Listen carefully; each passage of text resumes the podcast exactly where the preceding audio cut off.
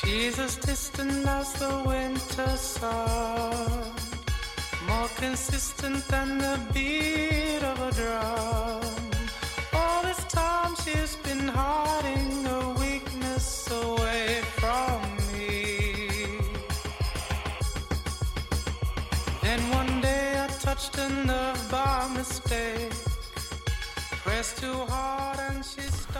Hello，大家好，您现在收听的是汤小电台，小编聊汽车，我是汤姆。大家好，我是老许。今天我们三剑客组合呢又没组上，又是我们俩人儿。对，有对对对对，莫老师这个又是因公啊，因公生病，呃，没来成。嗯嗯，没事儿，他没来呢，有些选题就给他留着，我们俩聊聊这个我们俩人就能聊的这个话题啊。之前说要聊山寨车，看来今天是没戏了，今天 就聊不了山寨车了，聊点什么呢？前两天啊，一个网友说那个，哎，这个现在咱中国人买车啊，挺盲目的，然后呢，呃我建议。嗯，汤上电台可以聊聊这个啊中国式买车啊，说一下这个咱们国家这很多这些好，今天你一个人继续说下去。啊，你就闲着了是吗？打酱油，嗨，我我每天哪天不打酱油啊？没事没事，那个也可以打点醋什么的，别光打酱油，省着齁着。太咸了，这个。接着说，接着说啊。嗯，这个咱这个中国人买车啊，嗯、有一个特别大的问题啊，就不知道自己这个诉求是什么。就发现啊，就很多人问我那个，因为我们也毕竟从事的是这个汽车媒体行业嘛，很多人都认为我们啊比较懂车，比较了解车，其实好多媒体买车时候更傻，更蒙圈。考虑的太多了。嗯对对对，然后，嗯，一说，哎，我十五万块钱，你帮忙看看买什么车？哎，我我最怵的就是这个，然后呢尤其是新新朋友的。对，然后呢，我就就说，那你这个诉求是什么呀？我说，就就就就是哪个车好啊？就就问我说，我说你你这个主要是你想买车干嘛？说啊，上下班代步。我说我说上下班代步。我说那上下班代步找一买个老宁代那 代步车，就那个那个大洋那就算了，两万块钱那不错啊，但是但是就是人问的是汽车的事儿。然后我说那你这个 上下班代步的话，我就找一个小点儿的省油的呗。然后呢，我说那您看看卡罗拉呀，看看思域啊，是不是？包括现在这个什么啊，类似于这个双擎啊、丰田的这些啊都不错，然后也不爱换，然后也别心烦。说不行，那个听说这个日本车不结实，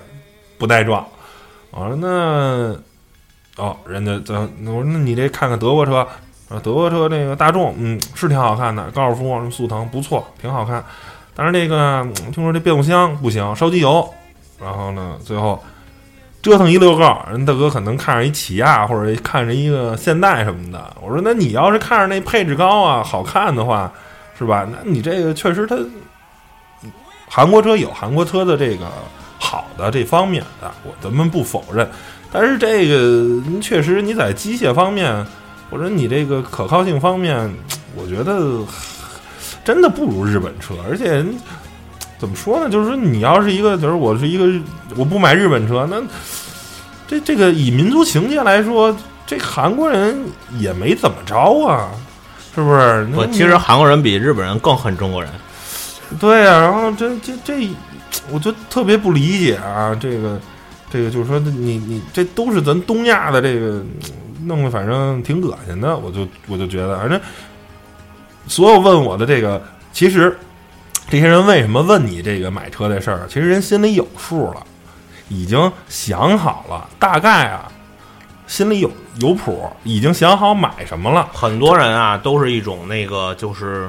有说是虚荣心，也说不上。说白了就是你也是干这行的，你懂点儿。然后我这个大概跟你说云山雾罩的，就想让你猜出我那意思来。然后你给我点一下，哎，你证说白了就是证实一下，侧面证实一下我的选择是对的。好多人有这种心理，对，就是你得肯定。假如我说一车，我假如我我我喜欢索纳塔，最后最好从你口中说，哎，索纳塔这车不错。你看，哎，你看啊，我虽然不是干汽车媒体的，我也哎在这个价位中，我选择了一款最好的这么一个车。它其实是这个心理，所以弄得我现在，你要是问我，你觉得哪个车好？啊，你说我喜欢什么什么车，我说哎，那车不错，挺好的，就这样吧，是吧？就是有一句话叫做“有钱难买我乐意。哎，你这个车说白了，再好再不好，也是你开。他你觉得这车不错，结果推荐人家完了，甭出出一个小毛病，可能人说，哎，这怎么着怎么着怎么着？你看我要当初悔不当初听你的买的这车，你看这个毛病那个毛病。他要是买一个他自己喜欢的车呢，就算这哎出什么毛病他也不说哎说三五个小毛病，就哎这个车啊就这样，是吧？人还有个这个人吃五谷杂粮，还有个感冒那个得病的时候呢，车也一样，他就这么想，所以这个人的这个心理这个作祟啊，特别特别的严重。嗯，所以咱们就此呢，网上也总结了很多这个你中国跑你跑题了吧？中国人买车的这个一些习惯，嗯咱呢就来聊聊这些习惯啊。第一个呢，人总结说呢，就哎，我我先跟你讲一故事啊，啊，倍儿乐。然后我们就有一朋友摇着一双双重号，他说新能源也中了，然后平时的摇号就是正常摇的那也中了，我嗯们哥们倍儿开心。然后我跟他说：“那你还买新能源吗？”啊，不买，打死也不买。这这是第一个段子啊，这个这个就过去了。这这应该是聊新能源的时候放这段子。新能源可以可以在这个中国买车的时候，算了，先说了吧。哎，就这两天啊，平时也没见着过，就这几天啊，就是北北汽 EV 幺五零啊，EV 幺六零啊，马路上怎么跑了那么多辆？我周边的同事啊，很多也要买类似于新能源车，甭管是就十万块钱这价比价位的，甭管是北汽呀、还是长安那什么逸动啊，我跟你说，在我眼里都是垃圾。就十万块钱的电动车，就他娘的不值得买。哎，今天 我刚发完朋友圈，刚那什么，网上爆出来了，中国这新能源汽车每辆车国家补贴十万块钱，他造一辆车都花不了十万块钱，只要造出一辆，国家补十万，我卖没卖出去不重要，其实现在已经好像是骗了十亿了，从从从政府那个相关部门这儿，然后他这车呢一辆还能再卖个七八万块钱，等于里外里啊，这一辆电动车能挣十万块钱。你想这年头干什么能挣十万块钱呀？对不对？造车啊，造一辆，甚至说光造不卖就就挣十万，也不是光造造呢，就可能这车啊，没准七万块钱能造出来了，国家补十万，你就挣了三万了。你又把这车卖出去，卖了七万，你又挣七万，你明白了吗？三加七十万，不对吧？是这样，你这个十万补贴放一边然后这车那个卖二十多万不是，他就揉在那里头了。啊，对啊，那个就实际上用户购买就十十一二万啊，啊，对啊，就是啊，然后这就是一六万十六万啊，嗯，嗯，就这样嘛，就是卖车挣一道，基本上对对半撅的利，然后呢再骗十万的补贴，反正啊，就是新能源这车啊，极其不靠谱。因为好像我记得在前之前节目也说过吧，就是这续航能力啊，包括这个，其实都是用特别廉价的车，就是四五六万块钱那种车的平台研发出来的，所以然后再加上这个极其不靠谱的这个电动机跟电池，所以这个车真的毫无购买这可言。我觉得你要在北京的话，你就想上下班代步的，你就买两万块钱买一大洋的那个，人也续航一百公里，你天天上下班够了。就是那个老年那代步车，你就别上环路就完了，你就边上自行车道开着也挺好的，人家人那车也能开个三四十。我在北京这个堵车这种情况下，可能开三四十绝对够了。我觉得那个车一不限行，不这么说，你不能让人不上环路，因为不上环路有有可能跑到六七十、七八十，你得上环路，你这上了环路才能跑三四十呢。是吧？嗯，行吧。电动车呢，就大家说这儿翻篇了，翻篇了，翻反篇了。极其不靠谱啊。然后呢，第一个啊，这个总结出来的就是中国中国人买车呢，第一个喜欢那个不自量力，这个也是很多段子啊。比如说刚开始有一个五万块钱预算，说你要五万块哎，钱，那不那那不那苏菲的妹吗？呃，就很多时候嘛，就是这种情况，这五万块钱，五万块钱买一车，哎，你再添几万，哎，八万块钱就能买一飞度了。哎，对对对对。对然后说聊飞度，飞度这车不错，哎，你再添点儿，你再添三万就能买一 Polo 了。买一 Polo 说，哎，你再添三三万，再添三万买一卡罗拉了，就这么一直添，然后就从帕萨特添添添，最后就添上一辆劳斯，就没法再添了。不不不，也不是那样。那个正常的就那谁，那谁的妹嗯，啊，对吧？然后就是最开始是那个铃木，就天天天天成一 C 四 L，哎，就怎么说呢？就是不自量力，就是怎么说？你买车什么诉求？上下班代步，上下班代步呢？你就买一个，如果家里哎车比较富裕啊，就不用考虑空间这些，就买一个小的，你就买一个顶多买的一个 A 加级车就足够了，根本就不用考虑 B 级车，甚至你就买一个 A 级车啊。如果就俩人用的话，然后呢，孩子可能还有单门接孩子车，就是父母就就是爸爸跟妈妈俩人儿天天上下班代步，你就买一个省油的。不爱坏的、可靠的，什么配置不配置都不重要，每天就开十几公里上下班啊不你要那么多配置干嘛使？就是说说实话，比如说你像我们现在陆军这个地点啊，在二环以里啊，我我那个小区特别紧张。说白了，你买车的时候，你看小区这特别停车难，你买的时候就得挑一个雷达好使的。对吧我还以为你得说你挑也得挑一个儿小的，你买一全尺寸的就 就歇菜了，是吧？你买一 D 级车就完蛋了。买个哎，对，这是这是首先是前提啊，嗯就是首先是买一小车，但是小车一般配置都低啊。你比如说卡罗拉那个车，要不然就给你俩雷达滋滋乱响，然后那个没有那个模拟模拟影像和倒车影像全没有，要不然就一倒车影像，然后还特到夜里还特别不清楚的那种。嗯哎，所以就是说白了就是。买车的时候一定要想好了自己买什么样的车，在什么样的地方好用，这是最关键的。嗯，你比如说我买那个高六吧，雷达好用吗？雷达好用，挺灵敏的，而且呢有那个模拟的那个距离显示，哎，然后这么着呢，我前后的前后是八个雷达嘛，嗯，然后我我前后我大概都能看出来距离，然后比如说你要有心眼儿，你还可以自己去测一测去嘛，然后比如说你让媳妇儿，然后就站在车后边儿，然撞一下。后往往车上走，往车边上走，然后到什么距离你的雷达已经红了，然后你下车看看媳妇儿离车还有多远。就是这个事儿，只能就是男的开，媳妇儿测，媳妇儿开的时候，男的千万别测，对很有可能就不对，不对，不对，是这样，你不能不能开，你知道吗？就是有那雷达开关，你把它打开，或者你挂个倒档，踩着刹车，不能让车动，要不然就有可能就跟那断腿了。哎，然后啊，第二点呢，就是说，宁可信这个亲戚啊、邻居，不信专业测评。首先这句话两说着，亲戚朋友啊确实不可靠啊，专不见得懂车。但我想说啊，专业测评啊也也不见得可可靠靠，都是他们懂车，但是他们被充值了。你说写的东西啊，也不见得靠谱。嗯对，其实最好的就是闲闲聊天的时候，你要认识那么一两只，闲聊天你也别问他，你也别问他，你买你要买什么车，你要问他，你你要跟他说，哎，我要买一车，你帮我参谋参谋，然后马上呢心理防线就起来了，就是闲聊天嘛。然后我那天看一车怎么怎么样啊，然后他有可能就把实话就全告诉你了。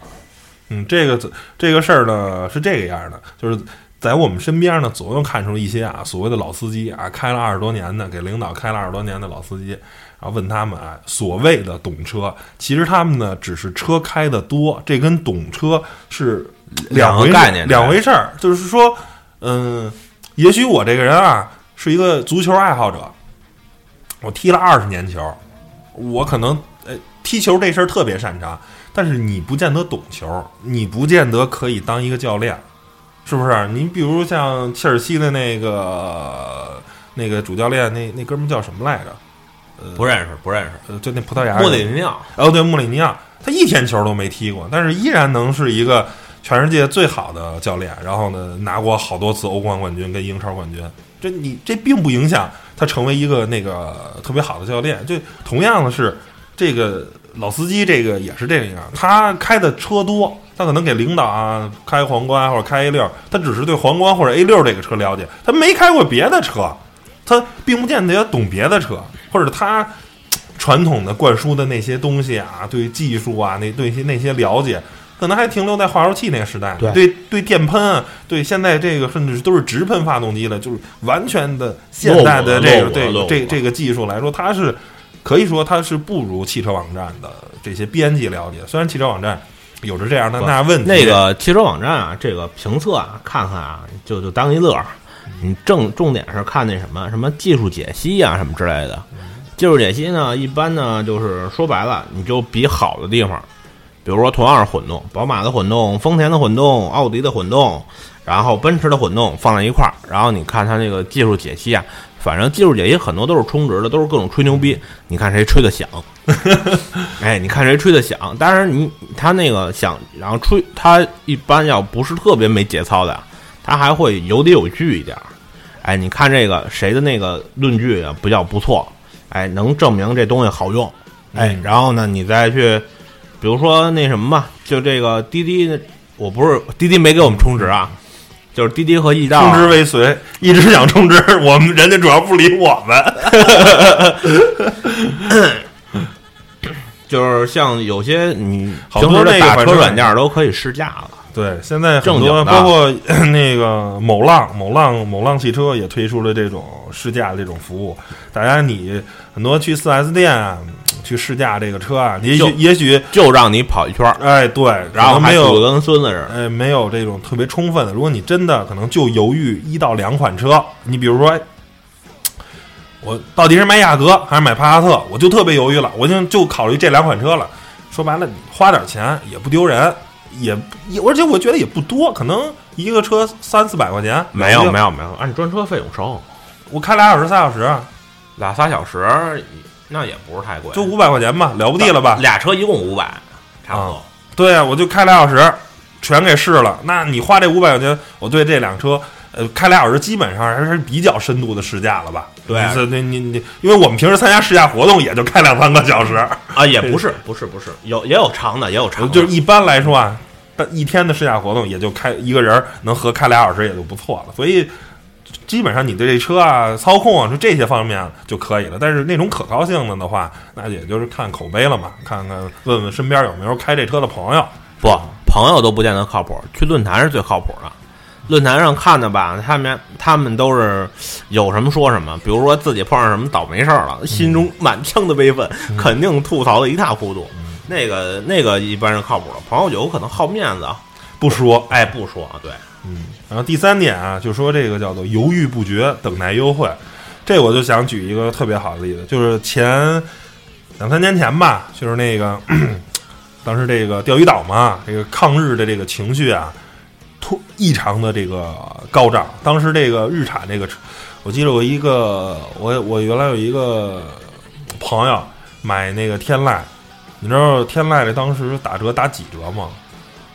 七折差不多。他那个顶配的天籁好像裸车才十八万吧，还是十九万？那原价应该是二十五万，差不多了。嗯啊，人家大哥就开走一辆，你你一个人继续说，啊，嗯，提走一辆，这多好啊！你这个，你说，哎，想等等这个抗日是不是这情绪继续发酵啊？你这个十八万你不提，是不是没准过两天能掉到十六万呢？对不起，哎，这个这事儿一般过个两三个月，这事儿就过去了，哎，人家又马上又回到原来那折扣了，可能打个两三万的折，是吧？这东西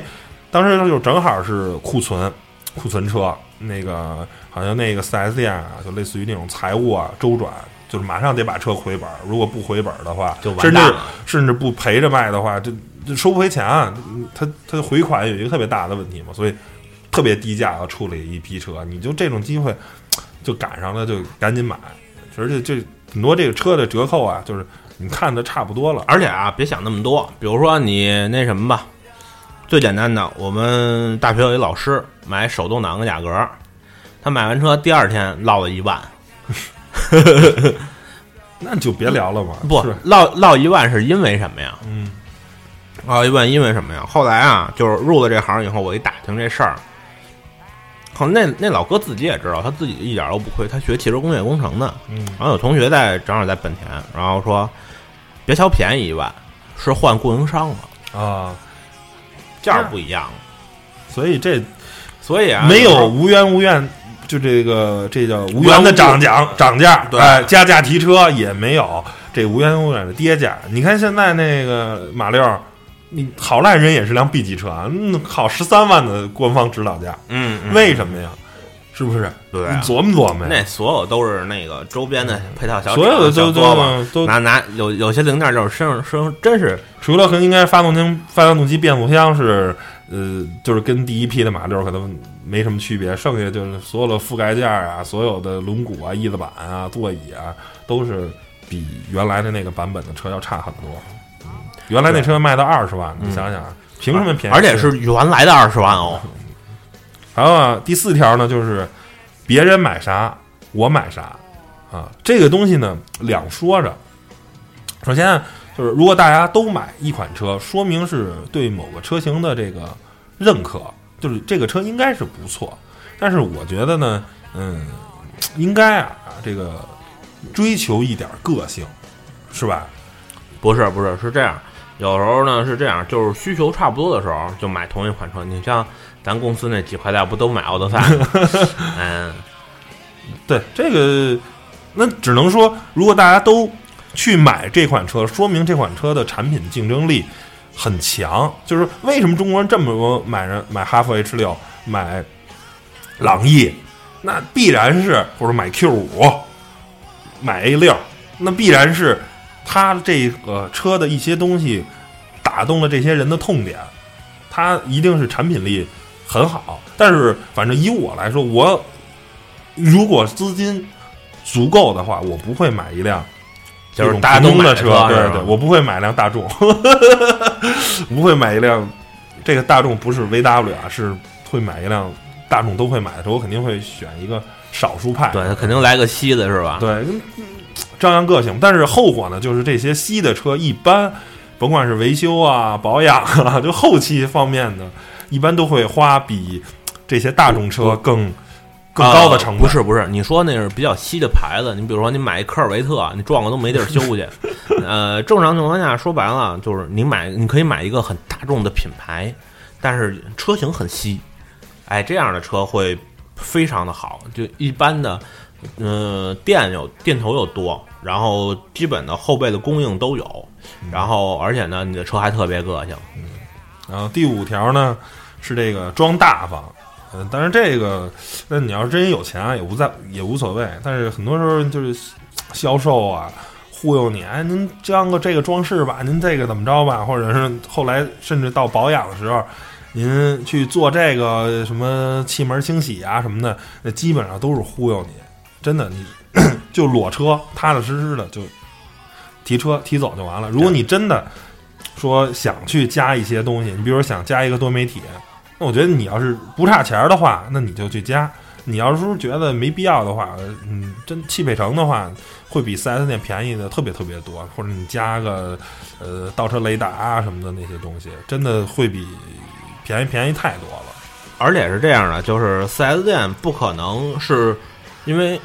这么说啊，四 S 店跟汽配城的零件渠道是不一样的。嗯所以说，如果比如说你是奔驰、宝马、奥迪、大众，然后这些这些品牌的车，你想加原厂零件，，4S 店是绝对不会给你加上原厂零件的。4S 店汽配城吧？不，，4S 店是加不上原厂零件的，汽配城反而能加上。哦因为是这样，这么说吧，还拿大众打比方吧，嗯比如说我要加一个带实时路况的 RNS 五幺零嗯或者 RC RNS 三幺五，就是它那个车载导航，它带一个 T TMC 实时路况。汽配城给你装的肯定就是一个什么凯立德呀，或者高，基本上凯立德，还还不是高德，嗯。嗯，就给你装一凯立德，然后那个，然后再给你捆绑点什么倒车影像啊，什么乱七八糟一堆东西，一个副厂的一个东西，因为它是因为作为四 S 店来讲，它的那些件儿必须是我换掉一个去厂商拿一个，嗯就是这样的一个东西，它有一定的它有一定的备件比率，但是备件比率并不包含什么多媒体系统，然后辅助系统不并不包含这部分，其他东西都是我过我，比如说我这哥们儿那状态狠了。嗯，把我这倒车影像给撞掉了，嗯那 OK，那他要修这个东西，我得去那个就件库里边去提，然后我拿我的坏件去换，是这样一个情况下，就是而且而且这么说，如果是真的从四 S 店成本，从四 S 店利益角度来看啊，他如果给你你比如说你想装个导航，车上你想装个导航，然后他给你放一个原厂的导航和放一个副厂的导航。原厂导航大概一个是卖的比较贵吧，三千多块钱，嗯。然后他副厂的可能卖你两千，但是利润可完全不一样。嗯。原厂导航可能他只能赚一千，嗯，哎，然后呢，如果是副厂呢，其可能是他他进货价只有几百，赚你一千多，嗯。哎，就这么一个东西，所以四 S 店是很难找到就是那个模块化车型的那种原厂配件的。嗯嗯，就如果升级的话，最好是那个模块化车型的原厂配件。嗯嗯，这样的东西在汽配城非常的多。嗯嗯，而且呢，就是有些很棒的一些汽配店，然后基本上它是，嗯那它是能查到这个零件的来那个物流的，来来龙去脉，对，嗯能查到零件的物流的，在什么地方哪个工厂产的，然后从哪儿哪儿哪儿怎么着哪个物流公司，然后留到他这儿了，都能查到。嗯嗯，然后非常的靠谱。嗯，西北城好地方，但是反正大家也是擦亮眼睛啊，别那个对，鱼龙混杂，呃什么都有。对对对对对，有靠谱的，也有不靠谱。嗯嗯。然后下一条啊，就是这个吹毛求疵。我想大家就提车的时候，可能啊，哎，你看这儿，哎，这个漆那儿有一个怎么着怎么着，哎，你看这个座椅啊，这儿怎么着怎么着，就是对一些实际上，我个人觉得不是特别重要的地方啊，你只要是像比较大的发动机、变速箱这些。没有问题的话，剩下那些你自己用的话也会有磨损嘛？我觉得没有必要在这些特别细节的事上去对对对对对去去去纠结那个东西，尤其是新手开出来就说不定就剐了。啊，对呀、然后你这这原厂可能是确实啊，漆面可能这块可能处理的不是特别好，我我承认，但是你你出门可能都蹭了，或者你不小心可能就把那个面板啊或者哪儿就就给划了一下，可能就有个小的伤口。我觉得在这些细节上，你去纠结它，你不如去踏踏实实的看看这个这辆车是不是。什么？现在还有官方的这种，就是所谓官方的这种翻新车啊，有的甚至说买了买了一辆车是一辆旧车，我靠，开了几千公里，然后四让四 S 店估计估计给翻新过了。你不去，你不如去好好研究研究这个，真的，我觉得在内饰啊或者外观上，除非您是跑车这个级别的上百万的这些车，不不不你对漆面有有有要求，我觉得哎，真不是。要要是说说实话，跑车这玩意儿问题出的更多，嗯出的更多。这倒是对，那个这个东西出的更多，而且是作为作为跑车用户来讲，如果你真买一跑车，其实还是应该是更关注那个动力啊，然后变速箱啊这些，因为那些东西比漆面的毛病更容易发生。嗯，比如说今天这开着开着，喷哪气门不工作了，这很正常的事情。然后剩下这个高调，这个我觉得倒无所谓。人买车嘛，本来是吧？你要买一些比较张扬的车，那本来就应该高调嘛。反正但是你别作啊，别开完车没事炸隧道去，然后是吧？就悲剧了。关 关键是不能跟人飙，嗯，不能跟人飙。你炸隧道可以，自己带一姑娘，自己炸一个乐一个就完了。你千万别跟人飙，别跟人斗气儿。还有剩下这个，而且是哎对，而且还还得接着说啊，那个就现在的就嗯这么说啊，我那天开那个 F Type 嗯 F Type，然后就从那个店里开门开出来，然后扭脸一个 C 四 L 在我边上滴滴滴滴滴滴滴滴，然后呜呜呜就过去了，然后我看了他一眼，然后他然后他很嚣，然后那那哥们儿停下红灯啊，然后我正好跟他并排，然后很嚣张的摇下玻璃看看我，我看看他，我冲他一乐。然后那哥们儿觉得他把跑车超了怎么着怎么怎么怎么自己怎么怎么牛那样，然后那个扒一变灯，咵一脚出去，然后那个红绿灯里边正好有一辆车拐弯没拐完，差点跟人撞上。哎这心态啊，嗯心态仇富，仇富很重要，很重要。然后下一个，这正好就是那个羡慕嫉妒第八条。嗯这个你说你人家有钱，人家买辆好车，咱没钱，咱就买一工工薪阶级的这个国民车、代步车。我觉得就是适合我就是更好的。那其实啊，你开一辆跑车，不见得就比那国民车开着舒服，对不对？哎哎哎，这这个这个我太有发言权了。那个这么说啊，我早年间的时候开过一辆法拉利三五五，嗯手动六档，然后你们就是大家伙儿现在可能见板砖不多了啊，见板砖不多，马马路牙子大家总是见得多吧？你嗯拿脚踹踹那马路牙子，那离合呀、刹车呀、油门啊，就都跟你踹马路牙子那感觉是一样的。对啊，哎，所以你就是说你开好车真的它就不见它不见得舒服，而且有的是你要说比较 D 级啊，比如说 D 级那种轿车，你车身那么大，你钻个小胡同啊什么的，哪有你这小车溜索呀？是不是？呃不是，是这样，就是你，比如说我，我开车吧，我喜那个有时候堵车特别厉害，我喜欢走胡同，然后每次开 D 级车的时候，我都是进了小进了胡同以后，我先看着，比如说这儿有个私家乱箭出了一眼儿什么之类的，我都那把那个嘣儿一下把那个车载雷达，嗯，就我低速行驶，车载雷达是可以开的，我把车载车载雷达打开。然后看着周边一点一点挪，而且你在小胡同里还有一个非常恐怖的一件事情，就是你边上会过电动自行车。对啊，还有现在 还有各种送快递的那些大哥那三轮儿什么的都挺可怕的。然后是吧？就反正大家开自己喜欢的车，让大家自己开着爽就好了，不要去羡慕别人，那永远都比说白了。哎，那个你开开好车的人，他还会，他难道就不愁吗？他有比他那车更好的，是不是？你开四五八，啊人家还有开恩佐的；你开恩佐的，人家还有开那个不不不，不那个科尼赛格的。那个这么说，我们哎，我们之前有一朋友开那个改拉斗，倍儿倍儿有意思，开了一年多，然后给卖了。你知道为什么吗？嫌车不舒服是吗？受不了了，因为那哥们儿住的那个，他常年是住在国贸那边儿，嗯，出门就堵车。嗯，然后那是序列式变速箱嘛，他有时候一档升二档，一档二档是二档降一档，然后那车就咣咣的，哎，就是就就相当于那个新手开手动挡那种感觉呗。没错没错没错，嗯然后第九条呢叫做镀铬满身走，哎。这个这个浓浓的啊很多车这一上来啊门把手吧，然后呢这个这个装各种装饰条吧，然后反正这个浑身啊各种镀铬条，我是特别不喜欢这个车，啊，这个镀铬啊有一些就可以了，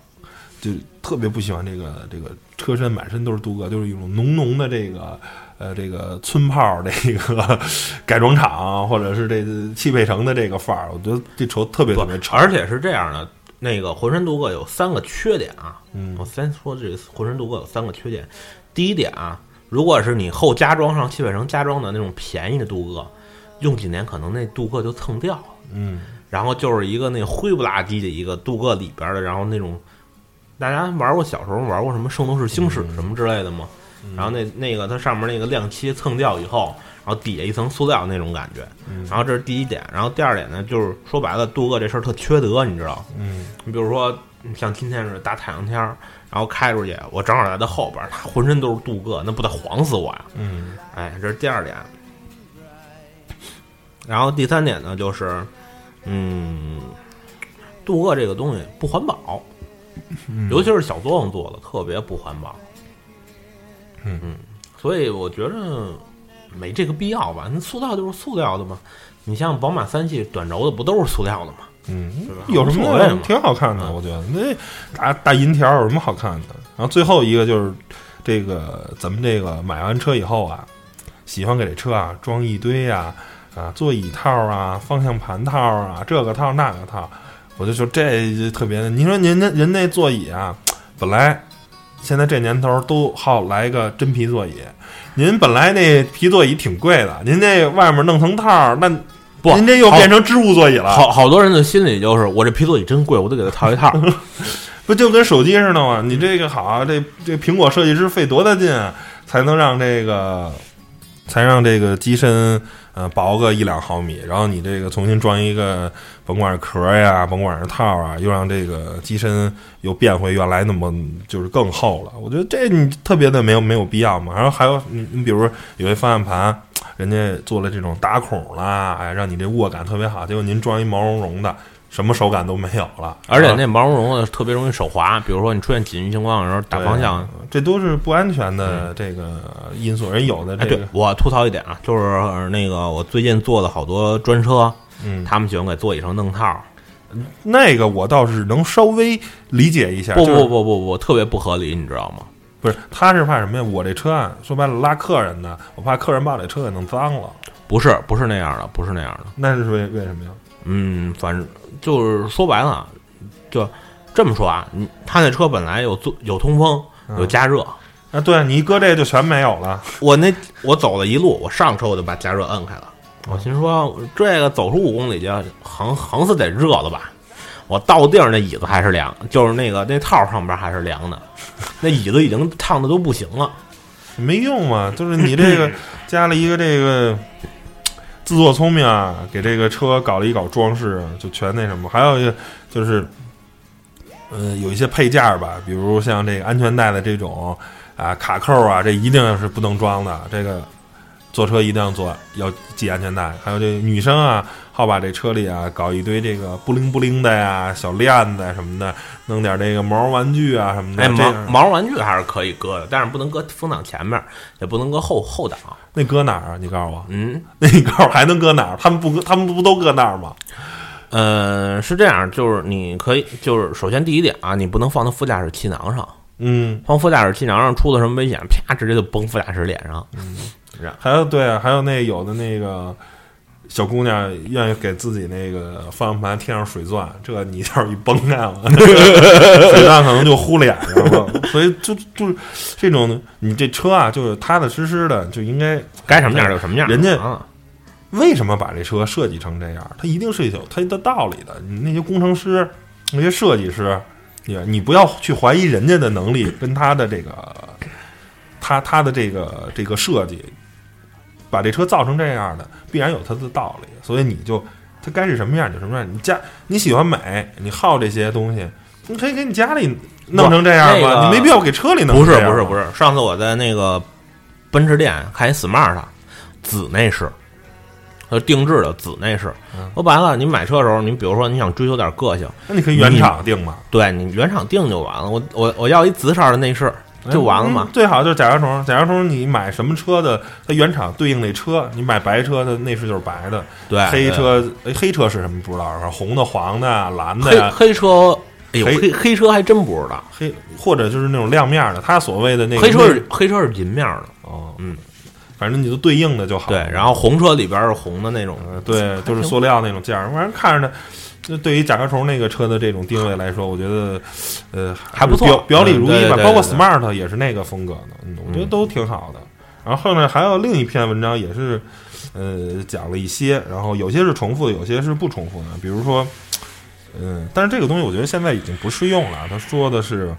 啊，买车啊，中国人喜欢这个全款付车，不，现在按揭的还是很多的，对，所以因为大家伙儿都明白了，欠银行钱是抵御通货膨胀一个手段。对，而且很多这个现在汽车金融啊很发达，有些甚至都是免息的，一年的那种，所以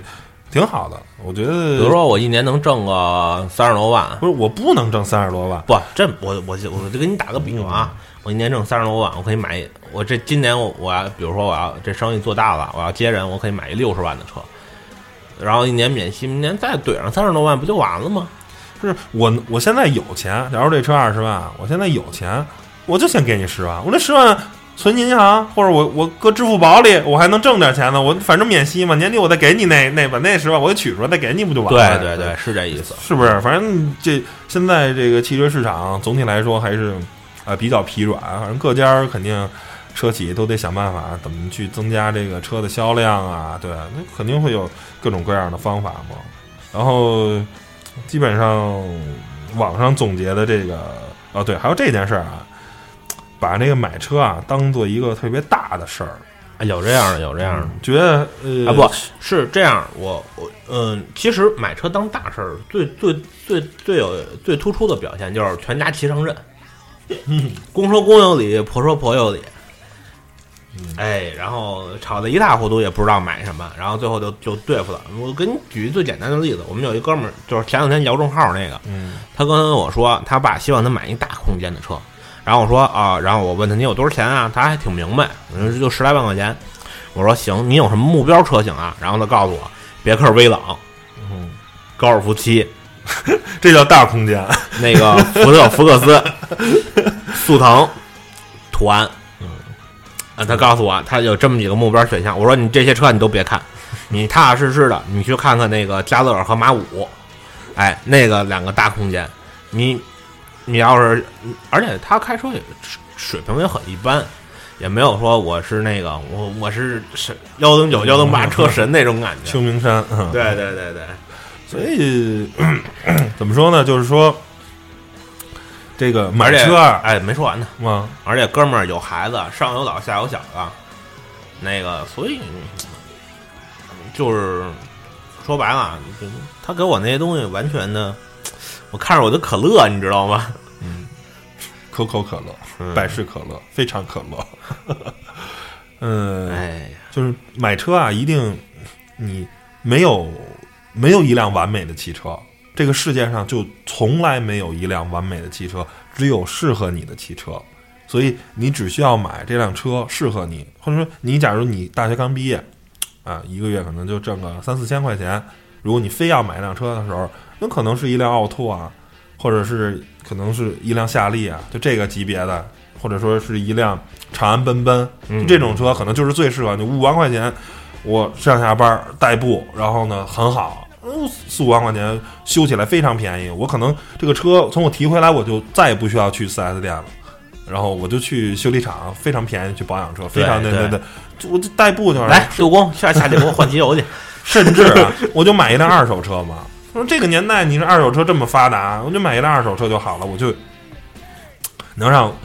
我可能我上我上班的地方跟我住的地方，因为我没有钱，我没办法住特别近的地方，我需要一辆车代步，就就仅此而已，这车能走就好了，嗯不需要任何的说什么有配置什么的。哎，随着我工作了几年。啊，比较不比比较手手里比较富裕了，然后呢，可能也到了这个谈婚论嫁的这个年龄了，可能需要一辆婚车。那我可能稍微来说，就需要一个比较看起来有点品牌啊，有点什么的，我可能会选一辆一辆呃稍微品牌高大上的，可能就就呃买一辆可能 A 加级车，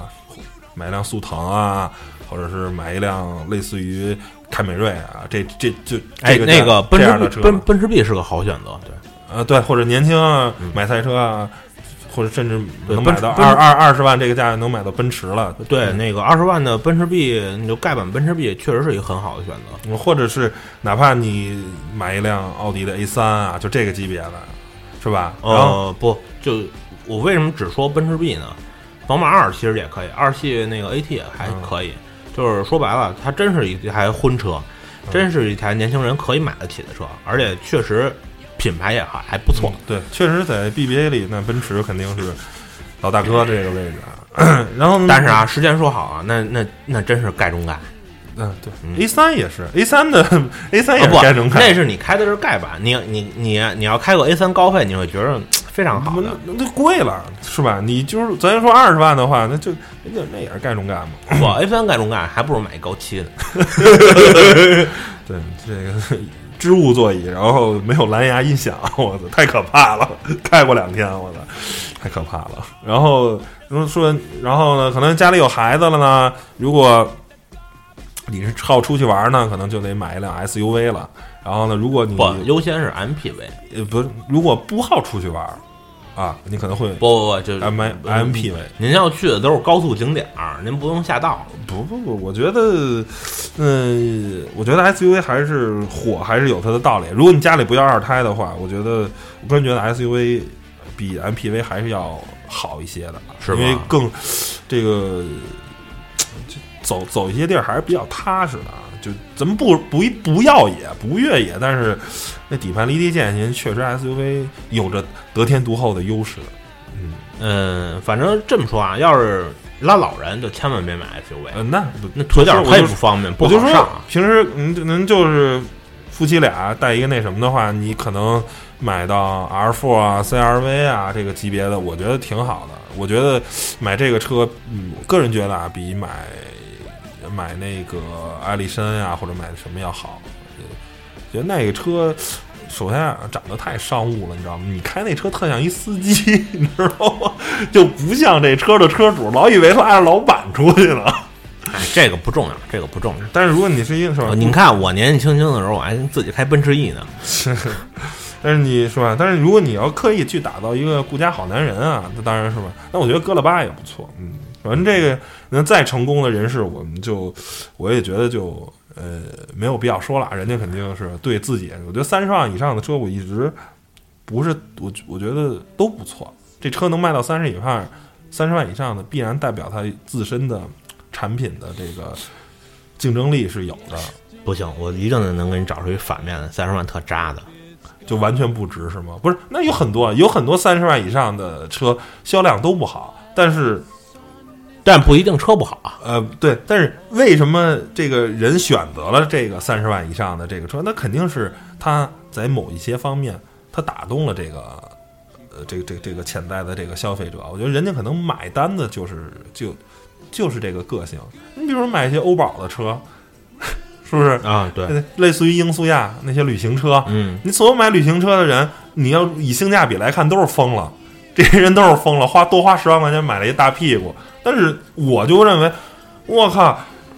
我就是正因为这个贵了十万块钱没人买，我才买的这个车。同样的，如果旅行车跟三厢轿车都卖一个价，我想在中国啊，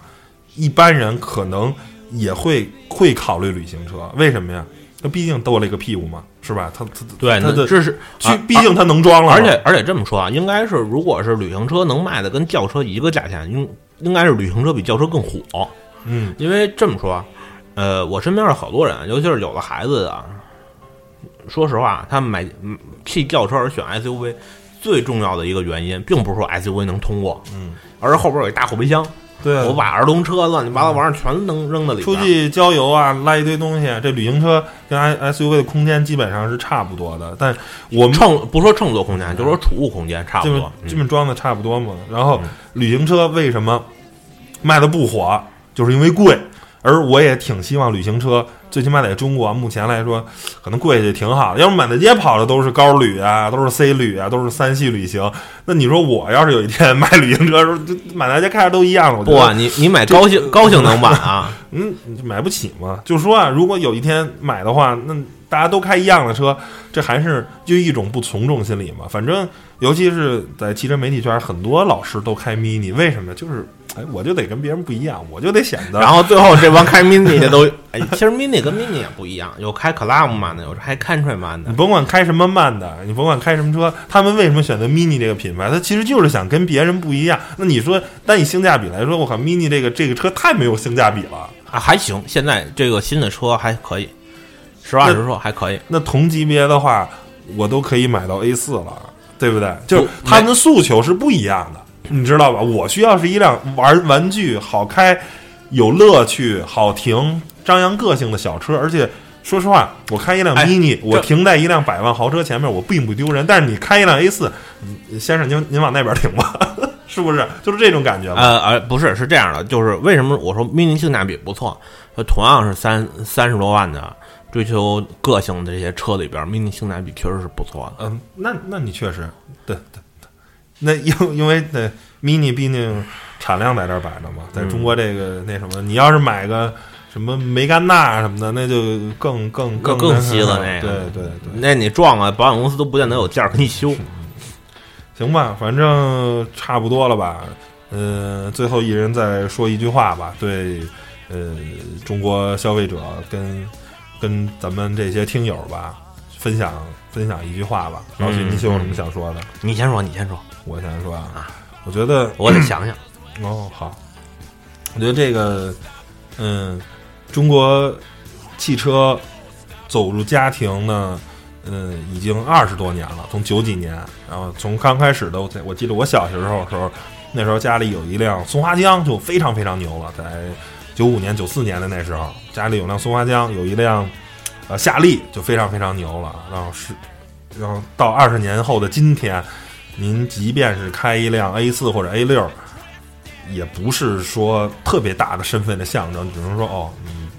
仅此而已，也没有觉得啊，这他们家特别牛。但是在当年的话，你家里有一辆车就已经牛的不得不得了，然后现在你怎么着得有辆 Continental GT，嗯，是吧？哎，那样才有点意思。嗯，中国消费者呢也是趋于越来越理性，越来越了解汽车。从刚开始啊，我们即便买夏利，我们也得买三厢夏利啊，买富康也得买三厢富康，所所有车只能买三厢。后来接受了两厢车，后来到现在的 SUV 的大火，到后来，嗯，未来的几年应该是 MPV 的元年，从二胎政策的放开，MPV 车型会越来越的火，而且我觉得可能再过十年二十年，我们觉得最漂亮的这个旅行车，也可能会走来走进越来越多的这个家庭。这个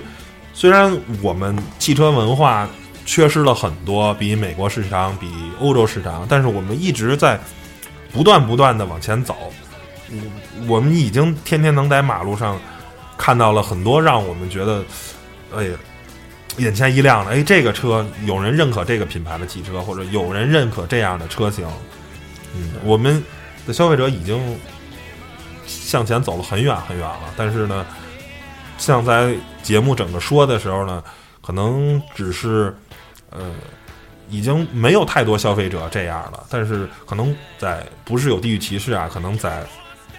就是欠发欠发达地对三四线城市那些汽车文化不是太哎对，哎我我记得有一朋友给我给我们讲过，就是那个有一哥们儿，就是有一村里一哥们儿买了一条雷凌，买了辆雷凌，啊那那哥们儿给这辆车修了条路，特别牛逼的一件事儿，因为。是这样的，就是在他们那个村儿里，谁能买一辆丰田是一件很牛逼的事情。哦，哎，这是这是这是第一点，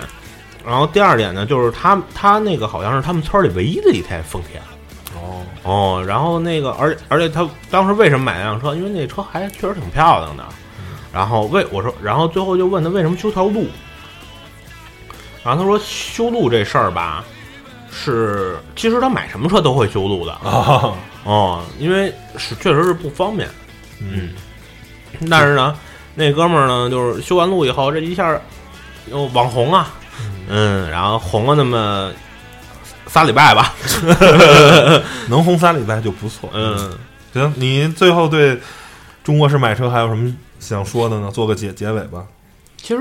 嗯，我觉着说白了，现在消费者越来越知道自己要什么了，嗯但是其实消费者欠缺的是不会用，嗯不会用，就其实他知道想要什么，但是他不，他可能会觉着我要一个导航，嗯对吧？我要一个天窗，我要座椅加热，我要座椅通风，但是他并不知道座椅通风跟座椅加热什么的好用，什么的不好用，嗯对吧？然后包括天窗，有些会想一些科技配置，比如说什么并线辅助，什么那个自适应巡航，有些人会吹嘘我这车有自适应巡航。然后他在堵车的时候给我演示了一下，然后死机了，然后去四 S 店重新重置了一下，花了一千多块钱。对他不知道这东西怎么用，这个是中国消费者，无论是现在很多我们另一个节目《谈好梦想机》里边，其实我也想做这么一期节目，就是我们消费者有钱可以买这些东西，而且他也知道这个东西大大概的用处，比如说我有五十五十一区对焦，我有六十三区对焦，我全十字对焦这样的一些东西，但是他并不知道这些东西到底是干什么用的。嗯他只知道这这个东西啊大概的一个用处，他并不知道具体的实际的使用在的实用的使用场景中是是哪样会用到这些功能？对，然后怎么使用才好用，这个东西并不知道，都觉着我这车要有一倒车影像，但是很很多情况下，你装个那个倒车影像副厂的，或者你装个那个原厂的倒车影像，它并不好用。嗯你有这个东西跟没有是一样的。嗯嗯，所以说就是，其实消费者在买一个消费产品的时候，其实跟欧美人最大的一个区别，这也就是说，我们现在汽车没文化的一个关键点是在于，呃，没有爱就是一个工具，然后我拿过来，我也不看说明书，不求不求甚解，我对付着能给它改了着，能怎么着就完了。嗯这是一这是一个很那什么的，比如说我那个宾得那照相机有 WiFi 功能，我我那徕卡也有 WiFi 功能，告诉我爸，你这个照完了以后，你这 WiFi 能传过去，教了三遍了还不行吗，嗯。嗯，就这样，他不会，他知道这知道这有这么个功能，但是他不知道怎么用，嗯。这个也是很多买车的时候盲目的配置就特别高啊，什么这样的那样这样那样的，嗯，行吧，反正洋洋洒洒也聊了快一小时了吧，好，聊了我还我再说最后一句，就是没事儿啊，就是欧洲人每次买了什么东西回来，第一件事儿是先翻说明书。嗯中国人买回来第一个就是先哥们儿，哎，哥们儿来来来看我这东西。嗯，还是心态的吧。我觉得这个随着呃经济的发展呀，我们的这个物质啊更丰富了，可能也就原来觉得哎买一手机哎，显摆，我买一新手机啊，你看看，现在买了就买了，就扔在桌子上。同事要是不问啊，我我反正从来不会显摆。你看我买一新手机啊，从来不会，就是嗯，买手机了啊，对你你用一试试呗，就就大概是这么一个嗯，节奏。车以后肯定未来对也是这对对，也是这种，就像就像就像我买了徕卡，然后台长看看，咦，这玩意儿，我操，这这太反人类了。行吧。那本期节目就到这儿了，谢谢大家收听，嗯拜拜